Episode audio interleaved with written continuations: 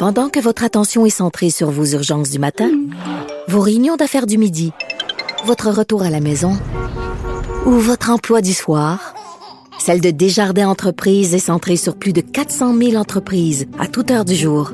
Grâce à notre connaissance des secteurs d'activité et à notre accompagnement spécialisé, nous aidons les entrepreneurs à relever chaque défi pour qu'ils puissent rester centrés sur ce qui compte, le développement de leur entreprise. Martineau, il n'y a pas le temps pour la controverse. Il a jamais coulé l'eau sous les ponts. C'est lui qui la verse. Vous écoutez Martino. Cube Radio.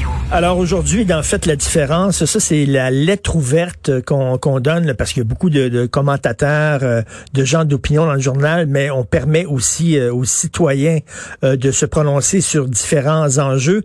Et aujourd'hui, la lettre ouverte, c'est signée par M. Robert Auclair pour l'Association pour le soutien et l'usage de la langue française. C'est sur les les cégeps anglophones que nous finançons. le, le gouvernement aussi qui encourage quasiment euh, les allophones à aller étudier dans des cégeps en anglais. Nous allons en parler avec M. Jean-François Vallée, professeur de français au cégep La Pocatière et président du mouvement du Québec français de l'Est du Québec. Bonjour, M. Vallée. Oui, bonjour M. Marcello. Merci de nous accorder un peu, de m'accorder un peu de temps. Ben, de, rien. Il y a comme une contradiction hein, au sein du, du gouvernement Legault. D'un côté, on nous promet, puis on a hâte qu'elle arrive, parce que ça fait longtemps qu'on nous le promet, une loi 101 euh, avec un peu plus de mordant. Mais de l'autre côté, on est en train de transformer le cégep d'Arsène en étant, ça va devenir le plus gros cégep au Québec, alors que c'est un cégep en anglais. Euh, on, on, encourage quasiment les allophones à aller étudier euh, en anglais. Donc, on, on tire un peu dans le pied. Ben, votre image est bonne, tirée dans le pied, mais je dirais que le principal problème, c'est que euh, dans le reste du Canada, dans les autres provinces, euh, si vous demandez à un étudiant, euh, si un étudiant anglophone veut aller dans les écoles secondaires françaises, il ne peut pas. Ce n'est pas permis non plus. Nous, on a une loi 101 qui le force, là, et on a l'impression qu'on est plus méchant que les autres provinces en termes de, en termes d'imposition de la langue, mais c'est pas le cas. Alors, si ici on imposait le, français au niveau collégial, euh, c'est-à-dire si on imposait le cégep français, on serait pas pire que la sixième année du secondaire dans les autres provinces euh, canadiennes. Mais nous, quand on le fait. Je réponds bien à votre question, là. Oui, oui, mais nous, quand on le fait, c'est mal vu. C'est ça, c'est ça. C'est mal vu, puis on passe toujours pour les, les, méchants. Mais euh, je pense qu'on est dans une situation qui est unique en Amérique du Nord. on a finalement euh, une responsabilité de transmettre notre culture. On veut aussi que les immigrants, par exemple, un immigrant qui arrive ici et qui euh, arrive en secondaire 3, va aller quoi deux ans à l'école française et après ça, c'est le, libre choix jusqu'à la fin de, de, ses études. Ben oui. C'est comme c'est comme si la francisation, c'était. Il y a euh, Marc Chevrier, qui est un professeur de l'Université de Montréal, que vous avez peut-être déjà eu en entrevue, qui explique que c'est un peu l'infantilisation du français, c'est-à-dire que tant qu'on est un enfant ou un adolescent, on doit aller à l'école française, mais dès qu'on devient un adulte ou un préadulte à partir de 16-17 ans, là, c'est le libre choix et on hmm. peut euh, s'angliciser librement. Est-ce que c'est un cadeau qu'on donne à la communauté anglophone, par exemple, Dawson, euh, le gouvernement va mettre euh, plusieurs millions de dollars pour l'agrandissement du, du cégep, en faire le plus gros cégep au Québec. C'est-tu c'est-tu pour aider à faire passer la pilule d'une loi 101 plus, plus armée? Est-ce que c'est pour faire passer la pilule? Ça, c'est une autre question parce qu'il y a comme deux, il y a comme deux, deux commentaires dans votre, dans votre question. La, première, répondons à la première, c'est est-ce que c'est justifié d'agrandir le cégep Dawson? Tout est une question de savoir qu'est-ce qui le justifie? Bon, ce que le directeur, euh, M. Fillon, va, va dire, c'est que ça répond à un besoin parce que la clientèle est en hausse. Oui, d'accord. Mais est-ce que c'est la clientèle d'anglophones langue maternelle qui ont un droit constitutionnel? La réponse, c'est non. Pourquoi est-ce que le cégep est en expansion? Parce qu'il y a énormément, il y a la majorité des étudiants qui étudient ne sont pas des anglophones de langue maternelle. C'est important de, que les gens le comprennent. Plus de 50 euh, sont des allophones et des francophones. Donc, hmm. mes impôts et les vôtres, M. Martineau, se trouvent à financer l'anglicisation de notre future élite. Ben oui. en plus, la demande est tellement élevée qu'ils ils écrèment. Alors, ils prennent les meilleurs étudiants, ce qui fait que ça renforce la réputation de ces cégeps-là. Ces cégeps-là passent pour des cégeps de qualité. Pourquoi? Parce que les, taux de réussite aux différentes épreuves euh, ministérielles et les taux aussi de, réussite des cours sont supérieurs parce qu'on a pris les meilleurs étudiants francophones et allophones. Donc, on se trouve à déclasser la valeur de la langue française dans notre propre système, dans notre propre système et avec nos impôts. C'est incroyable. Fait que là, finalement, on, paye pour un élève non anglophone qui fréquente un cégep anglais. Oui, c'est ça, c'est ça. Comme on ferait remarquer que la loi 101 n'existait pas, on le ferait aussi au primaire et au secondaire. Puis on a décidé, à vous vous rappelez, dans les années fin des années 60, avec ce qui s'est passé à Saint-Léonard, ou des, imaginez des Italiens qui euh, qui venaient euh, au Québec et ils étaient 9 sur 10 à aller à l'école anglaise, alors que l'italien, il y a une langue qui est latine, c'est bien ben l'italien. C'est proche du français, comprenez? Alors ça, au moins, la loi 101 a réussi à renverser ça. Mais euh, disons que je pense que le législateur, ça c'est Frédéric Lacroix qui en parle dans ses ouvrages, dans son ouvrage Pourquoi la loi 101 est un échec. Oui. N'avait pas prévu que, en fait, ils avaient misé ce qu'ils se sont dit. Ils se sont dit, ben du côté collégial, en plus, en plus les cégeps venaient d'être créés, là. Donc ils se sont dit, puisque les étudiants allophones seront allés à l'école française au, au primaire et au secondaire, ils vont naturellement continuer euh, à euh, au cégep. Alors, ce qui est vrai pour 55% d'entre eux, il ne faut pas non plus être euh, trop paniqué, là, mais quand même, il y en a quand même 45% qui vont après ça au cégep et à l'université en anglais. Des allophones, je veux dire. Mais qu'est-ce que vous répondez aux gens? Qu'est-ce que vous répondez aux gens qui disent on peut pas forcer un adulte à aller dans telle ou telle école? Puis lorsqu'on est au cégep, il y en a qui, qui arrivent au cégep qui ont 17 ans, 18 ans peut-être, là, si on doublé euh, leur secondaire. Donc, euh, on peut faire ça, on peut obliger des, des enfants, des mineurs à aller à telle école, mais pas à des gens qui sont presque adultes. Vous répondez quoi à ça? Ben, ce que je leur répondrais, c'est que c'est sûr que si moi, personnellement, je défends le, je défends le, fait qu'on devrait étendre la loi 101 au niveau collégial, je ne suis pas contre qu'on regarde d'autres avenues. On pourrait dire, puisque, par exemple, en Ontario ou au Nouveau-Brunswick ou dans le reste du Canada, il y a six ans qui sont consacrés à l'école secondaire, donc les étudiants doivent aller dans l'école de leur langue maternelle jusqu'à la sixième année, jusqu'en en sixième année du secondaire, si on veut on pourrait dire, je sais pas moi, euh, on force le cégep euh, français jusqu'à la deuxième année du cégep, du cégep qu'on fasse, qu'on fasse au moins la première année. Puis là, on mhm. pourrait croire que la plupart auraient plus le réflexe de rester puisqu'ils ont commencé leur formation. Euh, je, veux dire, l'important c'est pas de, c'est pas le remède, c'est pas la, nature du remède, c'est d'en trouver un qui fonctionne. Est-ce que c'est d'imposer à 100% C'est sûr qu'il y a une habitude qui s'est créée aussi, puis il y a aussi, euh, c'est sûr que c'est une question qui est extrêmement complexe parce que il, y a, différents parcours, il y a différents, il y a, le programme technique, il y a le programme préuniversitaire, il y a euh, mais parce que les cégeps, en plus, c'est une institution qui est unique au monde. Est-ce que, est-ce que vous êtes déçu de la CAQ? Parce que la CAQ se dit nationaliste, mais il y a des gens qui disent que c'est un, c'est un petit vernis de nationaliste. Est-ce que vous êtes déçu de la CAQ? Vous vous attendiez, est-ce que vous êtes optimiste pour la nouvelle loi 101? Eh ben, écoutez, d'abord, je vous dirais, avez-vous vu le message euh, sur la, la COVID qu'on a eu pour le pour le, couvre-feu? Euh, bilingue. Les l'ont souligné, hein, c'était bilingue et il y avait des fautes en français. Oui, je l'ai vu. je l'ai vu qu'il y avait des fautes. Quand, quand j'ai reçu le message sur mon sur mon cell, j'ai tout de suite remarqué les fautes en français. ben, puis, puis pour ben, moi aussi, puis pour euh, répondre à votre question euh, plus clairement, ben, moi je pense à la, à la fable de La Fontaine, la montagne qui accouche d'une souris.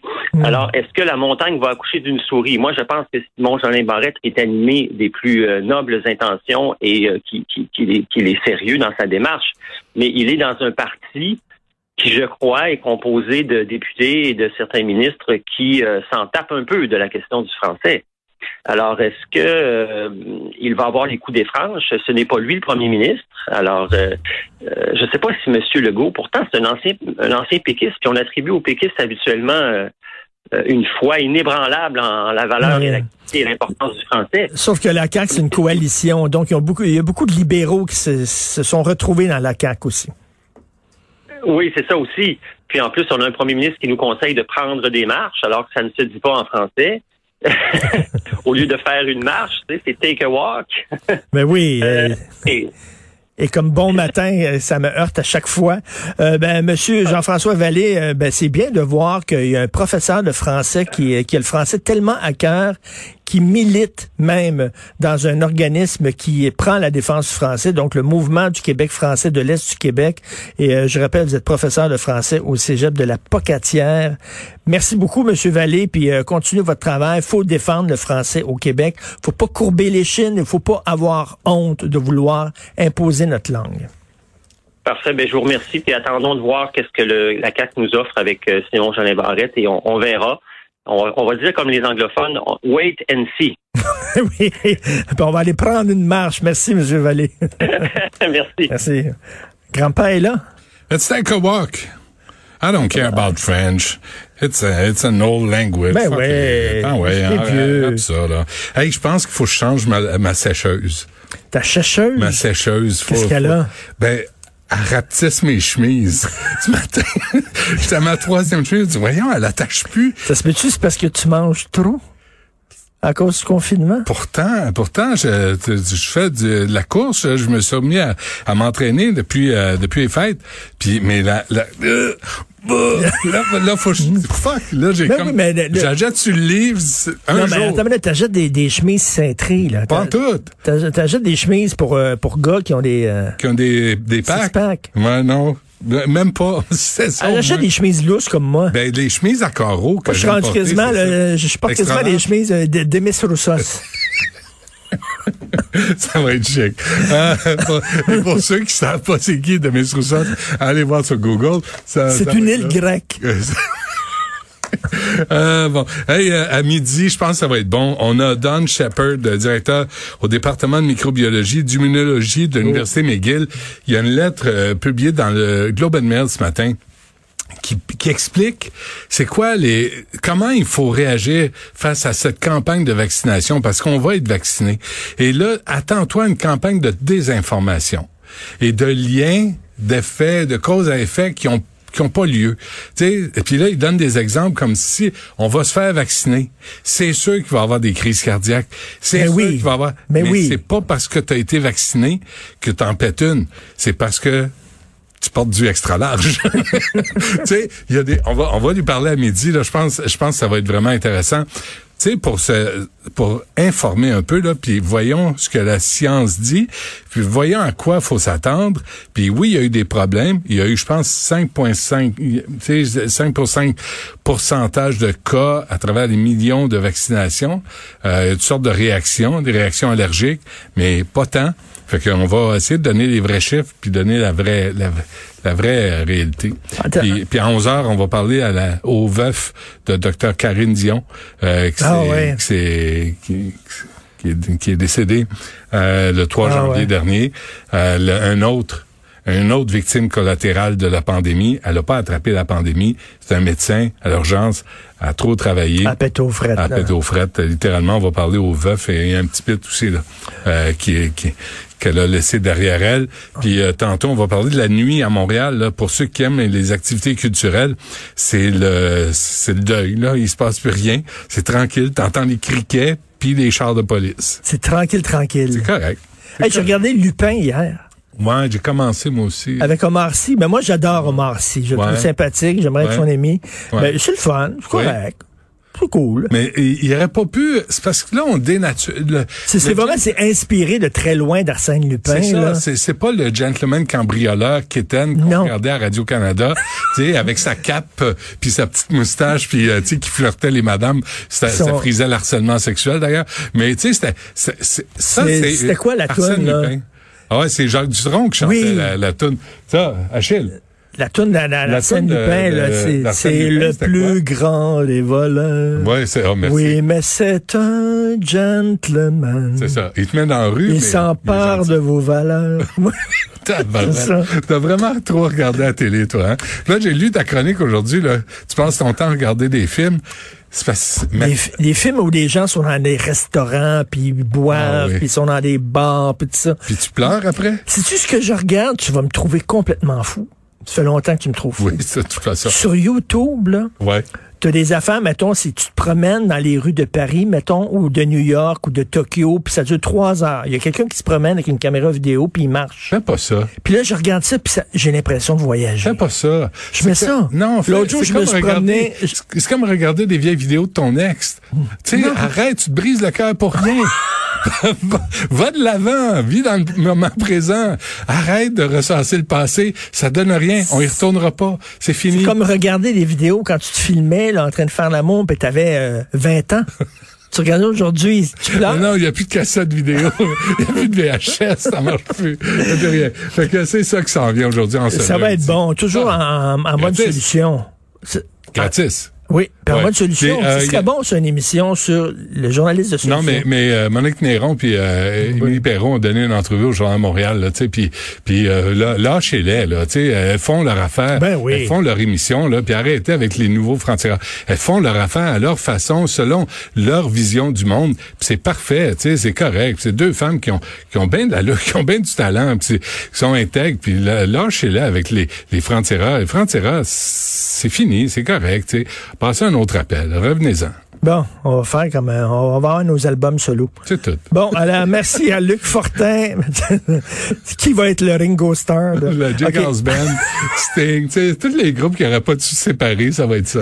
Luc Fortin, merci beaucoup. Carl Marchand, merci Maude Boutet, euh, Trois à la recherche et Achille Le Moinet, merci à la réalisation, à la console.